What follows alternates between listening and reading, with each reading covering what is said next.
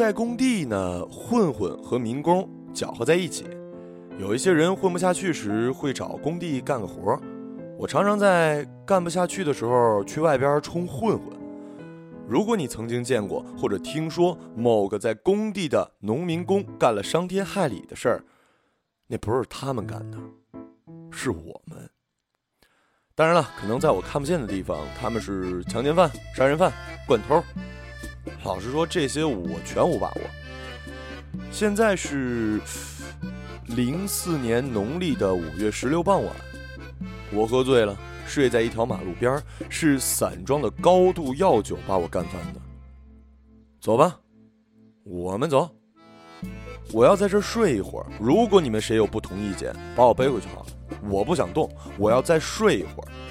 我转动着硬邦邦的舌头，这样告诉表弟：小仙、大仙和鸡头。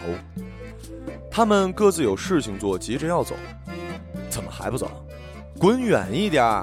我就躺一会儿，躺一会儿我就回去了。真是烦躁。我像一位身患绝症的老父亲，在弥留之际，轻轻地呵斥哭哭啼啼跪在床头不肯上学的孩子。可怜的小家伙们却不知所措，泪流双眼。五不对，我是一名战士，膝盖负伤，为了不拖累战友，我得劝兄弟们离开。这几个傻逼真走了，留下几个空空的啤酒瓶，留下几滩由于饮酒过量而特别酸臭的尿，把我留在路边。这些没义气的畜生，怎么一点人情世故也不懂啊？把我的委婉含蓄当什么了？这种天气，这个时间点，在马路边睡着是件好玩的事儿。尽管我睡的是一片绿化带，但也够热的了呀。不知道是憋着一泡尿的原因呢，还是身下的地形有利于我兄弟的充血。这孩子不知怎么就挣脱了内裤的束缚，想要从沙滩裤一边的裤筒里钻出来。我配合的扭动几下屁股，他就溜出来了。我在路灯下一抽一抽的挺着，像条还没死透的赖皮蛇，没有一点顾盼自雄的英雄气概。我赶紧把它收了回去。现在可不是时候，难道叫我在这儿打一枪？我又不是神经病，而我志不在此。我已经二十二岁了，还没有过女朋友，我得加把劲儿找一个。后来还是酒精起了作用，我带着一泡尿睡了过去。这泡尿被带进了梦里。那是一个清晨，我嘎嘎吱吱的拉开了老屋的木门。看见阴沉沉、白茫茫的一个世界，我揉揉眼睛，撩开裤子，站在门口的半圆踏脚石上，朝雪地里撒尿，心想：今天可以不用上学了。一般一泡尿只够我在雪地里歪歪扭扭淋个早字，这次的雪下的够大，走廊上至少积了两尺深。我在雪地上淋了一个早字，淋了一个你好美，又淋了一个女孩的名字。每一笔都入雪两尺，但这泡尿简直没完没了，撒不完呢。我不知道这情况会持续多久，三分钟，还是一个星期？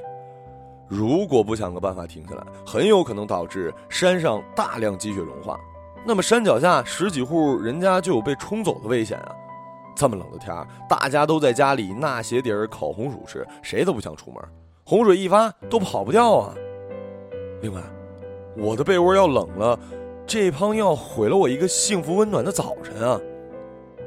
风雪中，一个个性火辣的声音在朝我逼近，啪嗒，啪嗒。这个声音我熟悉，在夏天被我将姓名烙印在雪地里的姑娘，凉拖拍打着她的后脚跟，就是这样，啪嗒，啪嗒。世界忽然切换了场景，一群蚊子围着我轻盈的起舞，汽车在干旱的大地上流动，像像迁徙奔跑的野牛群。牛群中有一抹奇怪的小矮树在移动。我眨眨眼睛，小矮树变成了小女人，女人在一副六百度的无边近视眼镜，身材匀称，面目姣好。女人朝我走来，凉拖拍打她的脚后跟。啪嗒，啪嗒，急促而热烈。女人从我身旁经过，我认得她。她没看到我，我喊她等一等。女人回头，看到一杆红彤彤挺着的唇枪，然后就跑开了。我扶着腰坐起来，低头一看，枪头上钉了一只蚊子。蚊子大概也喝高了，不然就是麻痹大意，以为我一个醉鬼好欺负啊。我把蚊子拍掉，收好枪，检查一遍屁股下的草皮，草皮干爽，短裤也没湿，看来没尿裤子。女人隔了一小会儿，又啪嗒啪嗒走了过来，提醒我注意形象，并问我是不是需要帮忙。我说我得上个厕所。对面小区有厕所，谢谢啊，不谢，再见。呃，等等，还有事儿吗？你好美。听说今天晚上见不到我，你就要死在这儿。谁说的？你亲老表。他说的没错，我现在云里雾里都分不清楚哪是哪。你来晚一点，我就给尿憋死了。算了，我扶你一把。哎，麻烦注意点，我刚洗的澡，别往我身上蹭好吗？啊，行行行行行行行。你现在喝醉了是吗？我不知道啊。那就是醉了。整整两个月，我在贤家新村小区的草皮上跟他讲故事，也就是呃我们现在待的这个地方。他跟其他我认识的女孩不一样，只有他吸引我。我愿意跟他吹牛，帮他拍蚊子，用书本给他扇风。（括号他的书包里随时有一本书。）（括号 B）。最重要的是，他也喜欢我这么干，这也正是他与众不同的地方。等我讲完二十年来积压下来的全部故事，就跟他表白。也就是昨天，昨天他拒绝了我，而今天没有。今天。等他觉得没什么问题，也没什么要问的时，他就抬头看天上的月亮。看了一会儿，他突然对我说：“你知道吗？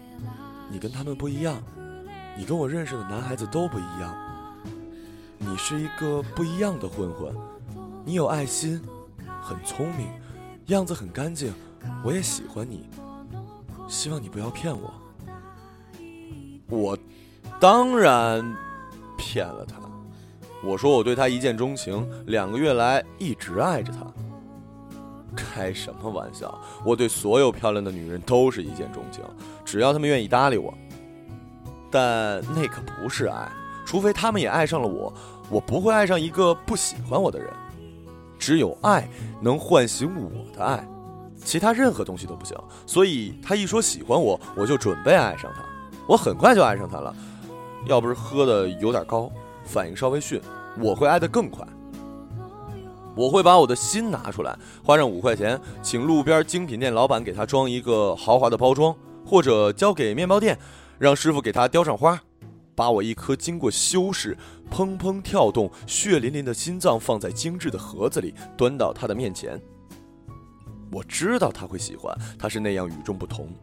他会说：“傻逼，应该配上沙拉跟水果的拼盘啊。”是啊，多么与众不同的姑娘，她总是抓不到事物的重点。我跟她说，我是一个混混，有一卡车兄弟。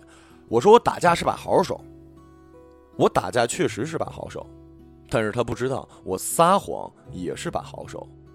她太麻痹大意了。我没有告诉他我在工地干活，是个农民工。如果他知道我是一个农民工，我敢保证我们走不到这一步。没有一个女孩子会喜欢一个农民工。我在工地四年，这种事情从来没有碰到过。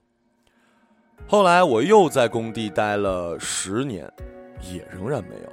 但真的有很多傻瓜喜欢混混，这都是经验之谈。如果一开始我就跟他说了实话，出于礼貌和教养，他会跟我说一些客套话，说几句安慰和鼓励的话。总之呢，是他觉得应该说的话。方便之后一走了之，而不是听我讲一百多个故事，问我一堆问题，好奇之下让我有可乘之机。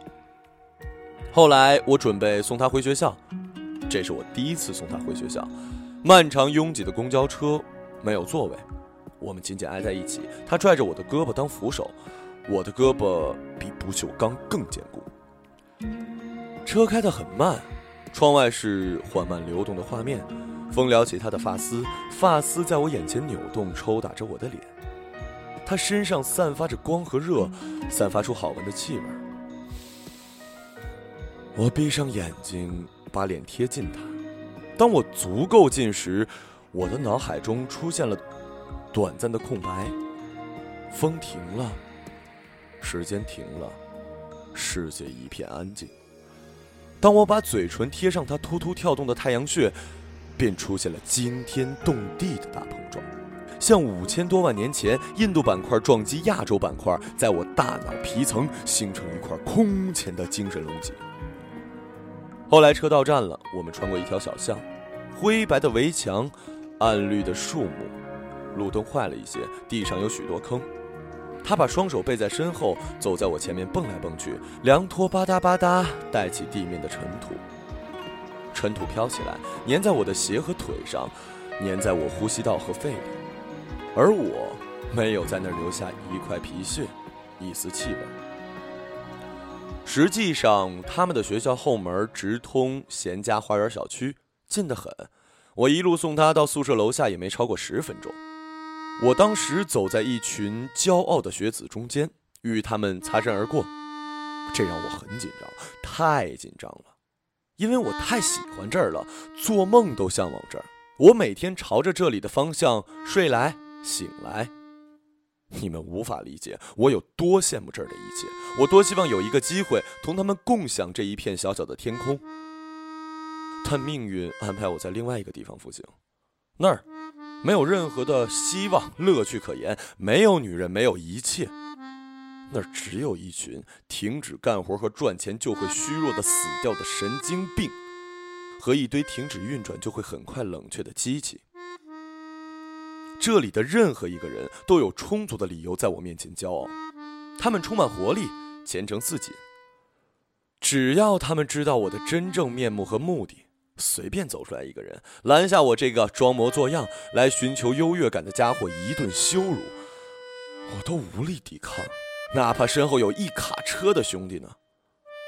还好是晚上，酒精也帮了我一点忙，我心里有底多了。这是一种全新的体验，这种体验大千小千鸡头他们是无法想象的，所以他们是真正的混混，而我不是。我为之紧张，为之激动，为之沾沾自喜，为之夜不成寐，为之发狂的玩意儿，正是他们所唾弃的，以至于他们看起来和野兽一样纯粹，像魔鬼一样可爱。除了这些活灵活现的形象，他还以抽象的故事。音频形态出现，你要听话，哎，你要做个好人，你不要跟别人比，你不要想那些下流的事情，不要在外面闯祸，你不要这么懒，你不能这样，你应该这样，这是你的命。我不知道这个世界上还有其他的爱，更高级的爱，我没见过，这令我对他的爱显得信心不足。但我会爱下去的，直到不爱为止。